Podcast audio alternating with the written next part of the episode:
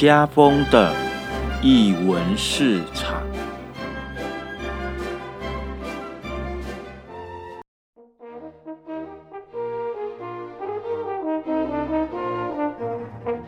艺术在日常，生活有艺术。这里是艺文市场。大家好，我是家风。上一集呢，我们邀请了摄影师 River 来节目中与我们分享，他的一个摄影的创作历程。那这一集呢，我们持续请 River 来与我们聊聊他在西门町所经营的 s e m a n Man 的空间哦。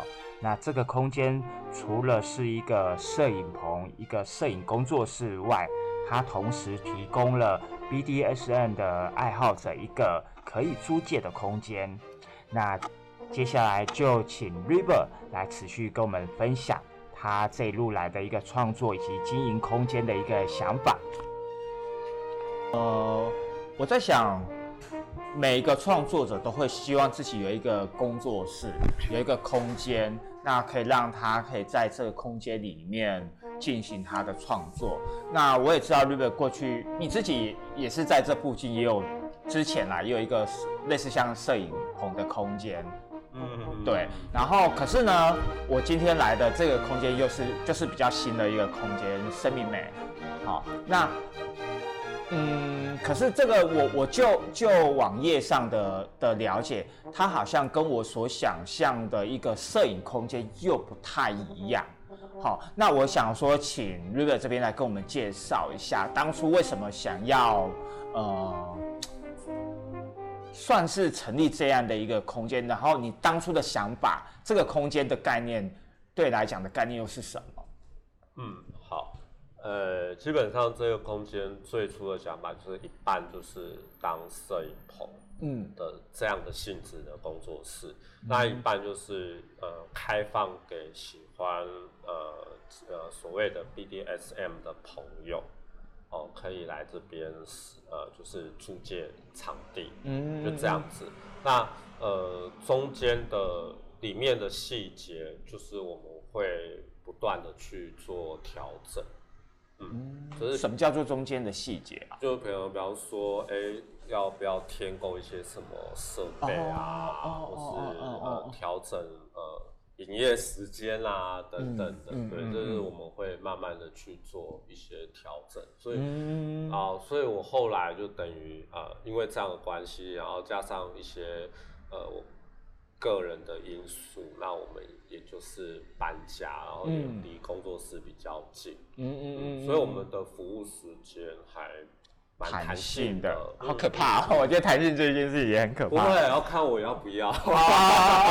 是你的弹性，OK。对，OK，好的，OK，那就好。对，哎，说到 BDSM，其实呃也是私下我才发现，就跟你聊的时候才发现，哎，对耶。其实你的作品都或多或少都有 BDSM 的情情愫在。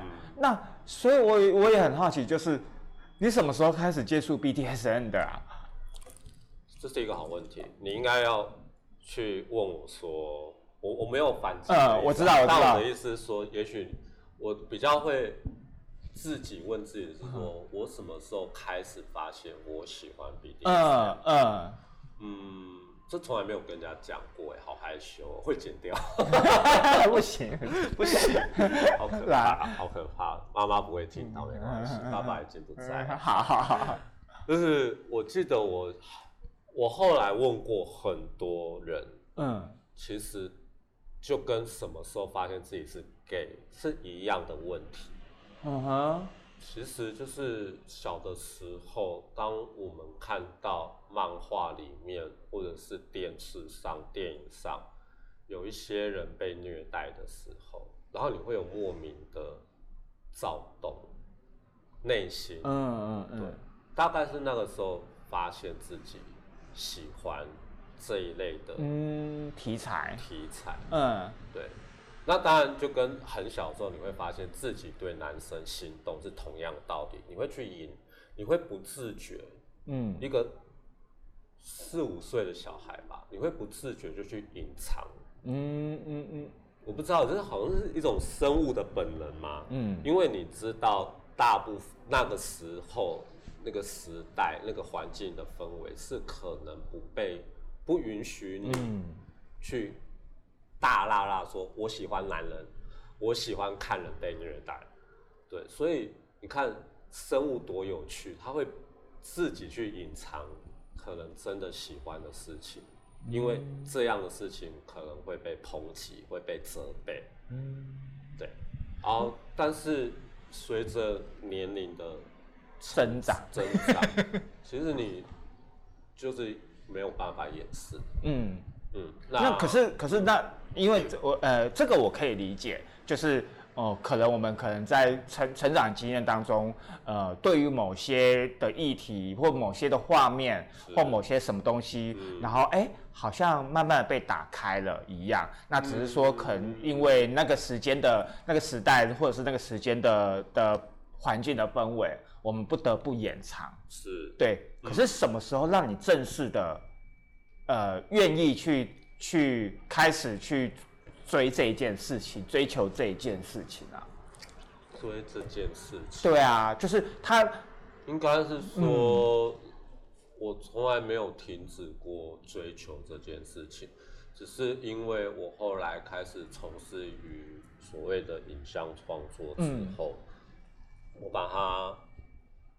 把这些想法跟欲望，然后放到我的作品里面了。嗯，就就这样子，我从来没有去特别去追求或特别去隐藏，但是我真的可以把它开始呃，而且我觉得我的我的我开始创作这一类的作品的时候，我觉得它有点像某种暗号，你知道吗？就很像以前你在寻找革命烈士一样，你会开始吸引到。跟你有同样的观念的人，你不能讲兴趣，嗯，因为我觉得兴趣是可以培养的，嗯，但是这一种东西通常没有办法培养，喜欢就是喜欢，对啊，对啊，对啊，对啊，因为其实 BDSN 的的的类别也有很多种，是，对，因为老实讲，我我对于说很多我也没有办法接受，对对对对对，我也是，当然当然当然当然，但因为其实嗯，其实只要是受虐的，我几乎哎。我也不能说不能接受，而是说，呃，也许我小时候有印象，只是我可能忘记了。那呃，我也可以分享一下，就是说，其实我也是大概在，也是我过，也是我正式呃进呃进入社会的时候，然后我有一次。在网络上吧，我查到了，就是因为我是做那时候我是做剧场的，那时候白水空间的时候有那个 PC 音乐，他们在那边办理相关的课程，对我才说哦，台北有这这类型的课程呢，然后然后我第一个印象就第一个印象就是神符。对，然后，然后就哎，其实我我我后来发现我对神父这件事情是有兴趣的，但我当然我指的是被绑这一件事情，不是绑人。对，那才开始去发现说，哦，原来我们所谓的 S N 不是只有鞭打这一件事情而已，就包含绑。哦。对，就是早期我们对 S N 好像就是要鞭打你，把你刑求，这个才叫做 S N。可是我跟你的经验是相反。哦，是啊，因为很多我我呃跟我讨论 S M 的人，他们会认为 S M 只有捆绑。哦，哎，对，所以好像每个人的起点有点不一样，对对对对对，每个人认知点也不嗯嗯，对啊，所以我还说哦，当我当我接触到了。呃，不是实质上的接触，而是说，当我当我找到这方面的资讯的时候，发现哦，原来跟我们所想，跟我当嗯诶所想的是完全不包含，还有什么皮革控，对。对，什么交易控，对什么控说哦，原来原来 BDSN 的的的种类或者是对领域是如此的广泛，对，然后所以我在想哦，原来嗯，然后再回到回到你的你的。呃，我们刚才私底下所所聊的，就是哎，有有了有你的作品当中或多或少都会有这方面的元素的一个加加了进来。我也是觉得，现在回想起来，好像是真的，一直在潜移默化。对对对对对对对，就是哦，对啊，如果你没有讲，我也没有想到 想那么多。最理想的。至高无上的催眠，就是。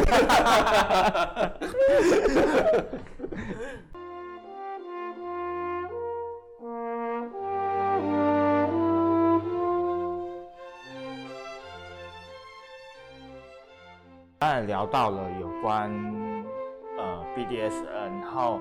呃也也也我有讲说哦，发现才后来才发现说，哎，其实你在你的整个过你的呃作品当中，其实都有夹带着这样的呃，不管是明显的或者是比较隐喻的一个一个符号在那。嗯，其实我也在在想一件事，就是说，当然有些东西，呃，可以是一种，嗯，象征性的，或者是它就是你，呃，可以是很轻微的被被看见。那我不，这个我没有私下跟你问过，就是就是说，那如果我们你。在拍摄的过程当中，怎么去跟你的 model 去谈论到说，我或者是说 model 要要更高难度的一些呃身体意向的时候，不管是绑、掉或者是巴拉巴拉之类，就是这些难度的出现时候，因为毕竟它是一个很动态的过程。就是我我因为其实我们调教就其实说白一点，调教就是一个过程。它绝对对我来讲，它绝对不是我我摆好好让你拍的，因为那又是不一样的。所以如嗯，这个过程当中，如果你是怎么去跟你的 model 去嗯讨论，以及你怎么去抓画面啊？哇 讨论的讨论这件事情，嗯，比较好回答，就是就是直讲，嗯嗯嗯嗯。但我也很怕遇到有人会跟我说，哦，可以不要让画面看起来那么容易让人家有性欲吗？这是一个很难避免的问题，因为每个人对于性欲的触发是不一样的。嗯，对吧？有人看到脚趾头会有性欲啊，有人看到白袜子会有性欲啊，不是只不是只是看到生殖器官才会有性欲。嗯嗯嗯嗯。所以呃，这是我遇过比较难处理的问题。那大部分我要干嘛？我会直接跟模特儿讲。嗯嗯嗯。对。哎，可是如果模特儿他是他要的他要的难度很高怎么办？难度很高哦，有会遇到，哦，但是通常是因为可能我自己的设备。呃场地的设备啦，或者是可能我觉得碍于一些我个人觉得安全的考量，嗯，我可能就没有办法现在处理，嗯，或者现在去进行，嗯嗯，对，不然的话其实我都还蛮乐于尝试的，嗯，对，只要不是用呃药物啊，嗯嗯嗯，然后不好意思，这是我个人的界限，嗯，就是不要用药物，然后不要受伤的话，原则上。就是身体上的受伤，我其实我都还蛮乐于尝试的。嗯，然后，哎，刚刚后面最后一个问题就是怎么抓抓啊？没有没有没有，呃，就是抓画面。哎，这个真的要经验。嗯嗯，因为很多时候是可能你今天拍摄的东西，然后你呃。在拍之前，当然会有一些想象的一些 storyboard，嗯，或是你一定要拍到的镜头。可是当下的时候，因为不是只有我一个人的事情，你还有可能模特或模特一、模特二或模特三，或是更多人，所以有时候当下的一些呃变化，或者是临场的火花。其实也是一个考验，就是说，哎，我怎么去临随机应变这样子的东西？嗯，那所以在呃某些时候，我个人比较有点像以前的王家卫导演，就是我会习惯找可能这一个阶段里面我合作比较多次的模特儿，对，因为会有一个。无形的默契在，嗯嗯嗯这是很实际的，所以这样的一个无形默契，加上一次、两次、多次的经验下来，自然比较容易抓到想要的画面，嗯嗯嗯嗯，然后也比较能够说服彼此，不管是模特儿们或是我自己，就是愿意多花一些力气、呃时间，然后再去完成新的挑战。嗯，对，我觉得刚才 River 这边讲到一，呃，在在讲前面那个有关什么叫做，哎，不会让人家感觉到情欲还是性欲的这一件事，我觉得 这件事情是 好难。我我不不止就是对摄影师来讲不止难，我觉得对对于一个观者来讲也很难，就是说我们怎么去定义。这样的一个视觉，让你不会有情欲。对，但但但这是我遇到的少数，嗯，但是也因为是少数，所以我印象特别深。嗯嗯，因为你信不信，有的人对于你全身包紧紧这件事情，他反而有心。对啊，对啊，所以这没有办，我我没有办法去避免。嗯嗯嗯，因为有就啊，就我们再跳出来一点，就是说，比如说我们刚才所讲的 BDS，有人就喜欢正装控啊。有人对对啊，有人对一件一整套西装，一件衣服都不能脱。对对啊，我想说，哎，的确，我觉得你看，我们我们今天今天我们讲到人体人体的呃的的摄影，其实人体不是脱光光就是代表人体，人体是包含你就是整个不管是呃穿衣服或没穿衣服的，就只要跟你跟你的身体有所关系的，它。对我来讲啊，对我来讲，他就是他，他可能对于某些人、某些族群，他都会有某一种程度的性的吸引力。好，那这这无关，这不关说你有没有穿衣服的这一件事情。所以，当 r u b e 有讲到说，哦，有有可能有拍摄被拍摄的对象，或者是有 model 在他在讲这件事情，他可能有他的考量的时候。其实我呃，身为身为一个摄影师，或者是身为呃一个一个观者，一个呃可能在欣赏作品的人，之所以会喜欢呃你的作品，喜欢这一件作品，一定是某种程度这个这个画面可能诱发他的呃一个想象，一个遐想，一个喜欢的一个一个一个念头，所以他才会喜欢这个这个作品。那这个作品是不是？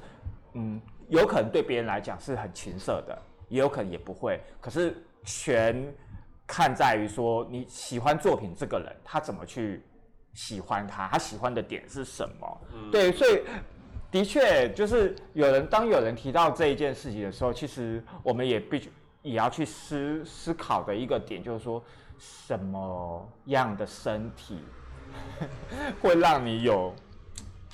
情欲会让你有性冲动，除了就是即使他没有脱光我，真的穿包的紧紧的，一定就会没有性冲动嘛？那为什么就是日本的一些呃情色产业，大家都要穿，男的要穿西装，女的要穿套装，大家 我觉得这是一件很奇妙的事情呢。其实，在呃我们成立这个工作室之后。然后你会开始陆续接受到一些询问的客户，嗯，啊，就是，然后你才会真的知道说，哦，原来每个人的情欲的需求真的都不一样，对，啊，我觉得这是一件好事啊，因为对我而言，我本来就不是一个活在一个呃安全或是。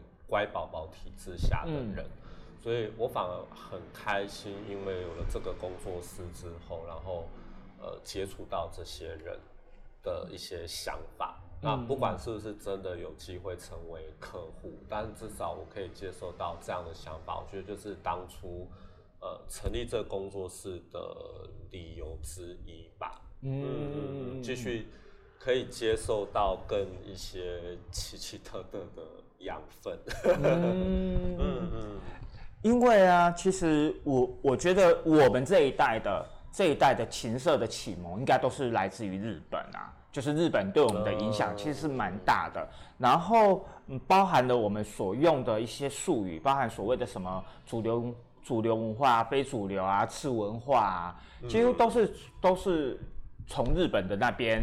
传过来的，就是可能刚好是我们这个时代。那当然，两千年之后可能就是韩流。那以前我们是就比较属于是呃东洋文化的的的的的一些资讯。对，那这个这个这个呃文化也包含了呃所谓的色情产业。日本的色情产业的确在九零年代八九零年代对我们的影响其实是很大的。嗯。然后可是呢，我也在我也在在想说，嗯。过了一样，就过了这这这么多年，我们我们回头再再再看，或者是说我们再看现阶段的网络时代的崛起，然后呃，滑不管你是滑 IG 滑那个 Twitter，都有很多肉体出现，嗯，就是当这些肉体在画在在媒体上不断的出现的时候，感觉好像也没有什么。是啊，是。对，感觉也没有。可是呢，嗯，他还是一。如果你要认真的去追究的话，其实一天到晚还是有人被检举。呃，你说我吗？对，就是不止你，就是我。我相信有很多。呃，想要拍露个什么的，就会被被检举啊！就对啊，就是我的脸书也很多人说哦，我呃，哎，我这么多天没有出来了，就是因为我被检举了。我的某张照片，我说嗯，到底是怎么样嘛？就是呃，也就是说，其实好像我们我们聊了那么多，好像我们对身体的界限好像打开了，可是某种程度，哎，又好像没有被打开耶。就是这种，这种身体的界限，观看应该是说观看的界限，嗯，好像被打开了。就好比，呃，也许也许在九年代，呃，同志身份是很隐晦的，是。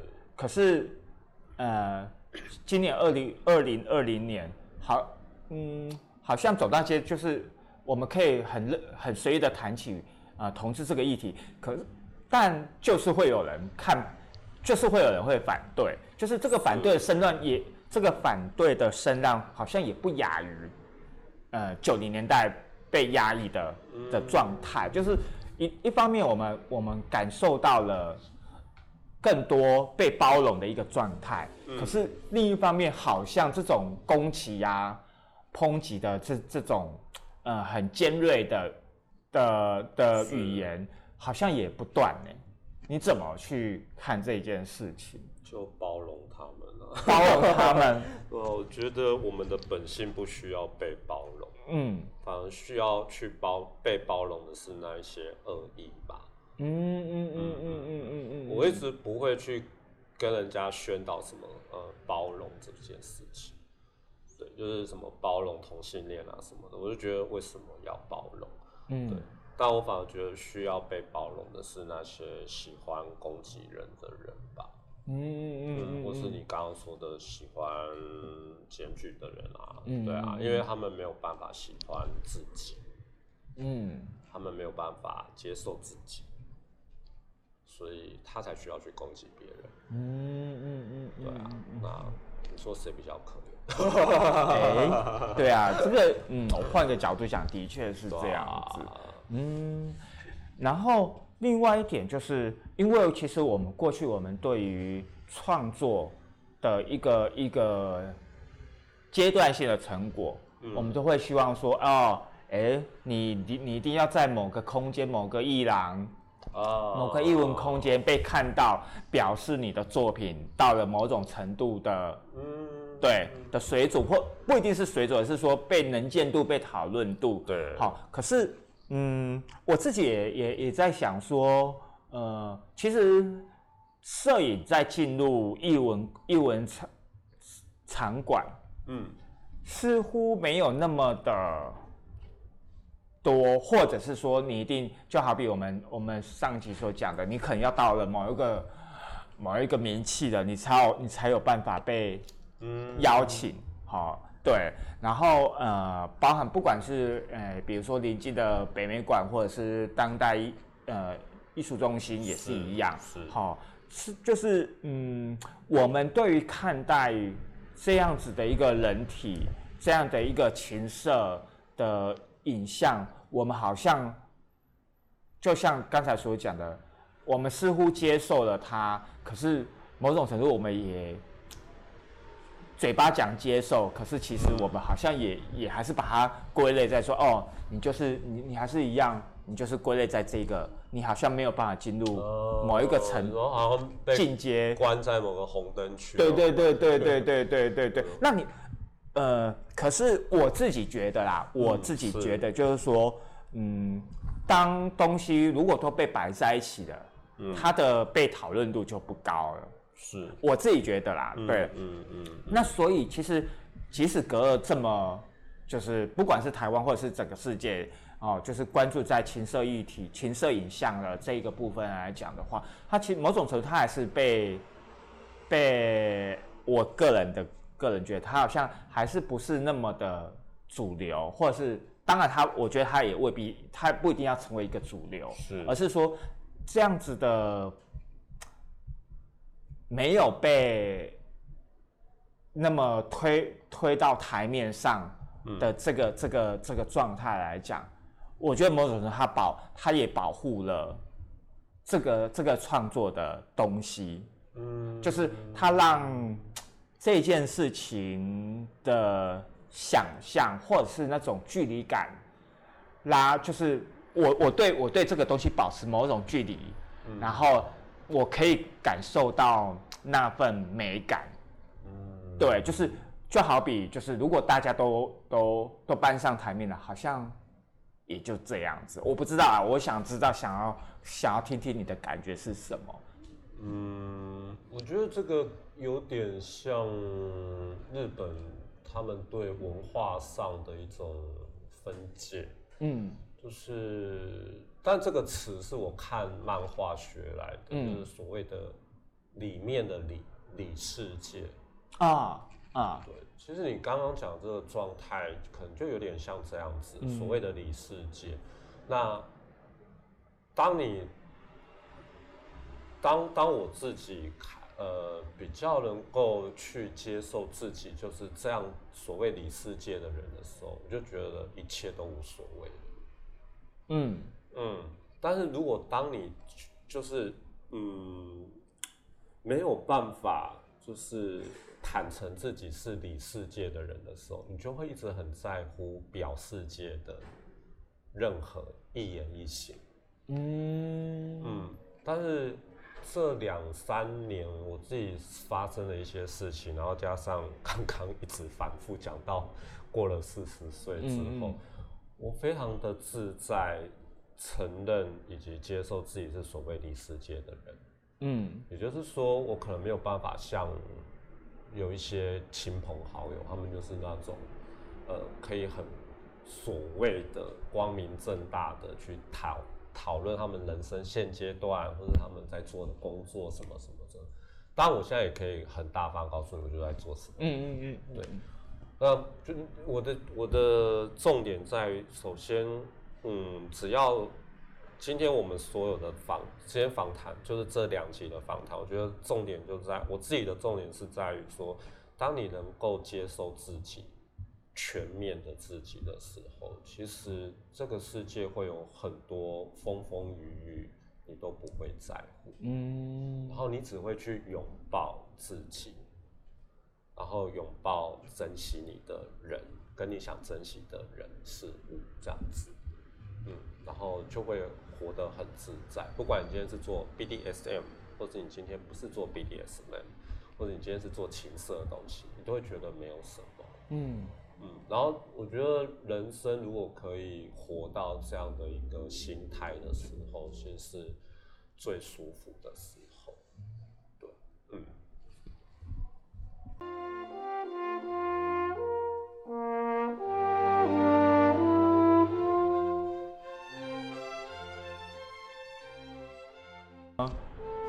因为刚才跟呃这两集聊下来，跟 r 聊下来，我发现就是从我们第一次认识的时候，呃，就，哎，你好像就是住在就待在西门了啊，然后即使隔了 这么多年，你还是待在西门。我想我在想说，呃，西门一定有什么样的的元素吸引着你。嗯，包含可能包含生活，包含对你的创作的影响，包含你为什么搬来搬去还是在在西门里面，所以我也想知道说，哎，为什么你会这么喜欢西门？OK，呃，其实现在我住在西门，应该是我人生里面第二次住在西门。嗯，我第一次住西门的时候住了五年六年，嗯，这中间我。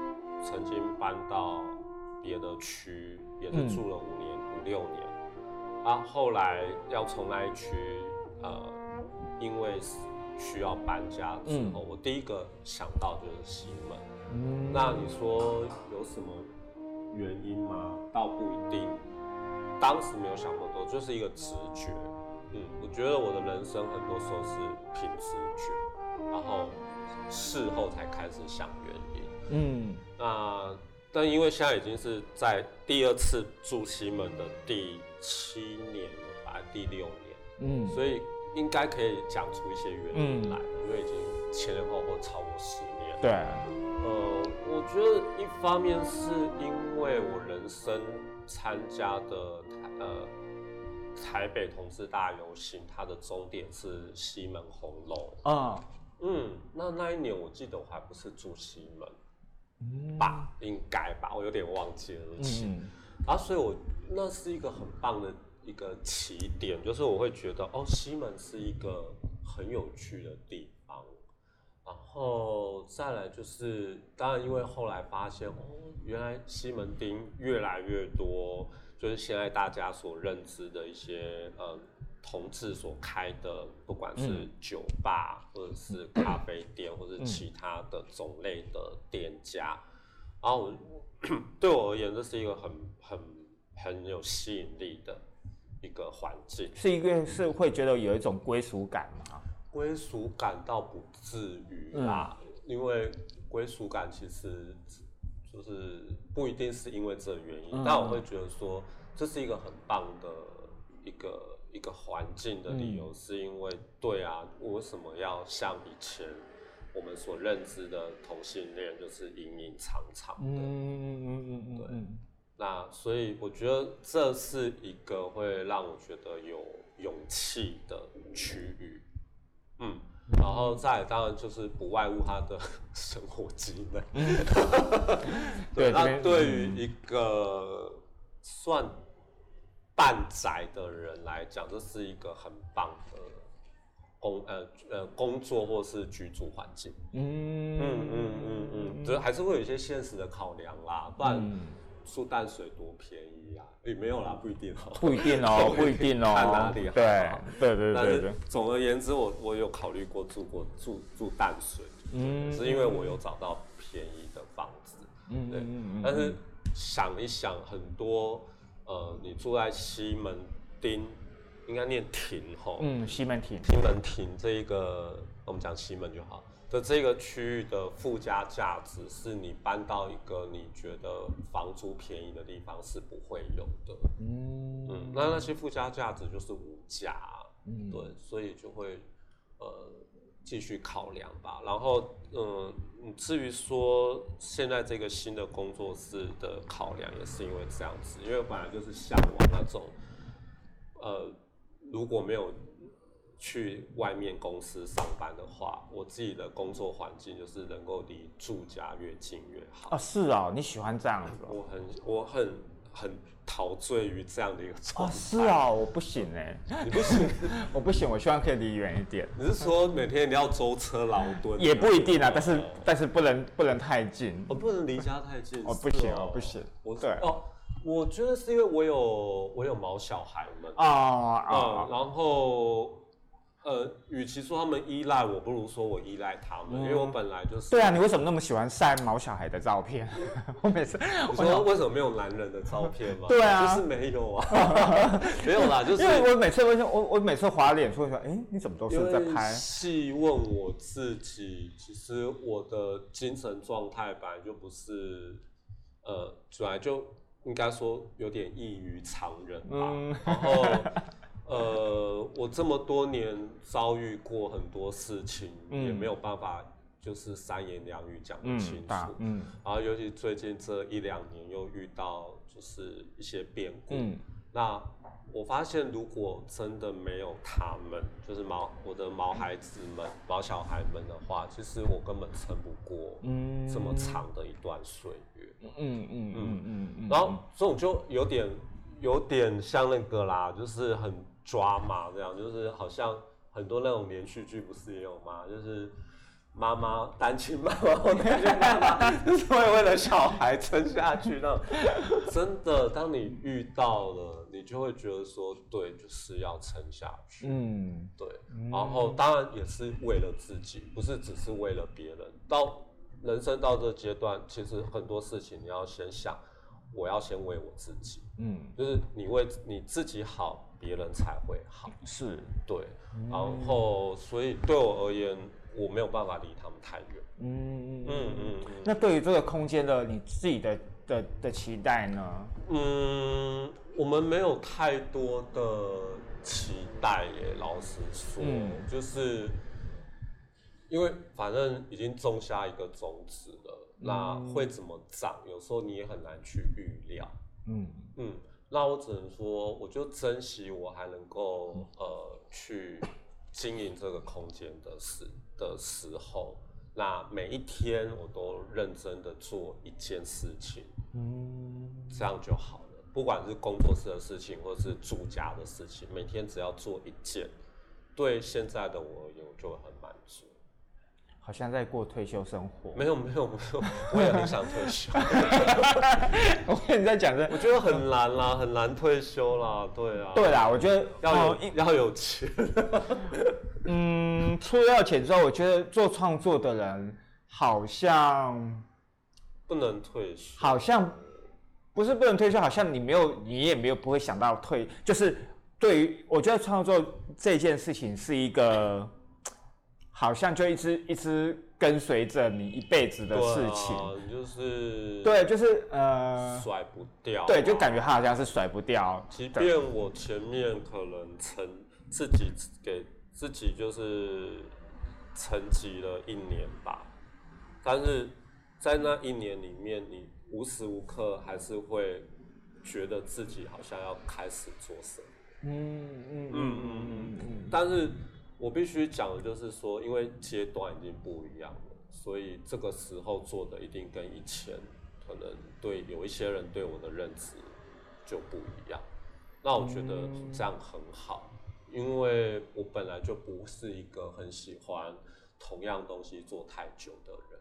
嗯嗯嗯嗯，所以包含包含创作也是吗？对，就是我会希望一直有变化。嗯嗯嗯嗯嗯，啊这样。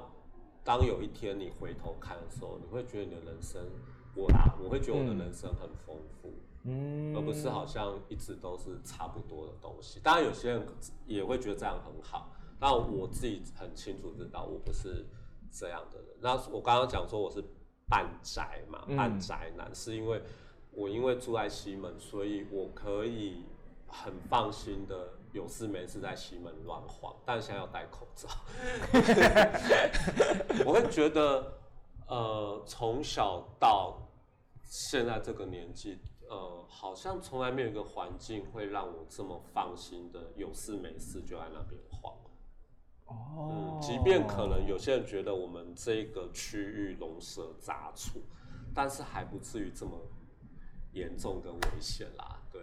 哦，嗯嗯嗯嗯，我也觉得西门是一个很有趣的一个空间，是啊，一个场域，是因为你在这边可以看到很老的人，然后你也可以看到很年轻的人，嗯，然后他们共处在一个一个场域里面的时候，你会觉得他整个，我觉得我觉得呃西门对我来讲，他在台北来。里面当中，它是很魔幻的一个一个一个场域，是是是，对，因为它很自然的融合，对，因为因为其实这边的建筑其实都很老旧了，老实讲，这边的建筑都很老，可是呢，这边有不断的大量的年轻人涌入，以及很潮的一些，也是有盖一些买不起的房子，对，当然啦，当然当然，但就是说，它的它的，我觉得它它的魔幻是来自于说，呃，里面。所所，不管是你是居住在这边的人，或者是你是过客，或者你是来这边晃晃走走，是。对他他这些人的的呃来往，让这个这个西门的里的场域当中产生了一种魔幻的一个时间感，对，所以我我自己是很喜欢西门，但是嗯，要有斑斓，嗯，再看看。对。不过今天很开心跟呃 River 聊聊他的嗯创作，与其说聊他的创作，我觉得比较像是聊他的一些对于创作的一个一个观念，以及他的一个对他自己的生活的一个一个态度啦。对我觉得嗯，其实呃，英文市场我们自己做了一年多来，我反而。反而会希望呃创作者多聊他自己的一些观察，好比今天我们的聊，我们今天并不是在聊，也没有说呃请瑞来跟我们聊他的作品一定要长什么样子，对那对，那我觉得这是一件非常好的，真的，对啊，没有聊到怎么做，对，但是我觉得这个是才对我来讲，这是才是重点啊，对，因为嗯，因为我这个人从以前到现在，我其实还蛮。蛮害怕聊作品，嗯，对，因为有时候其实对好，我不知道其他创作怎么怎么样，但对我而言就是创作当下其实真的凭直觉居多，嗯嗯嗯嗯，所以你直觉的东西，你要我巨细靡遗的去陈述，有时候真的好辛苦，嗯，对啊，的确啊，而且而且如果如果谈作品谈展的话，太过于聚焦在这件事情的时候。好像没有办法去延续些什么，就你好像就只能谈这件事情，对。可是我没有聊天的，对对。可是可是聊，其实我觉得某种程度聊生活，聊一些你对于创作的一些态度，其实某种程度就是在就是在聊这个创作者啦，就是你就可以你就可以去延延展出他的作品了，而不是我我觉得我们应该是要透过人来了解这个作品。我自己觉得啦，对对，因为对，我觉得不应该。我觉得，因为作品，我觉得作品，它某种程度，它它是可以隐藏的，它可以把创作者给隐藏起来。对，我们没有办法那么去谈。可是，如果我们今天要要来聊聊来聊这个生活经验，我们呃，听众朋友可以透过呃聊天的过程当中去理解为什么呃。创作者会有会有这样的一个生活的呃形态，那这样的一个生活的形态，可能延延延延展出他对于创作的一个一个概念一个脉络。对，那我我觉得这都是一个呃重要的一个线索啦。嗯，对。那今天非常谢谢 River 来我们义务市场，应该是说我们来他的空间来访问他。那我们义务市场，我们下次见喽，拜拜。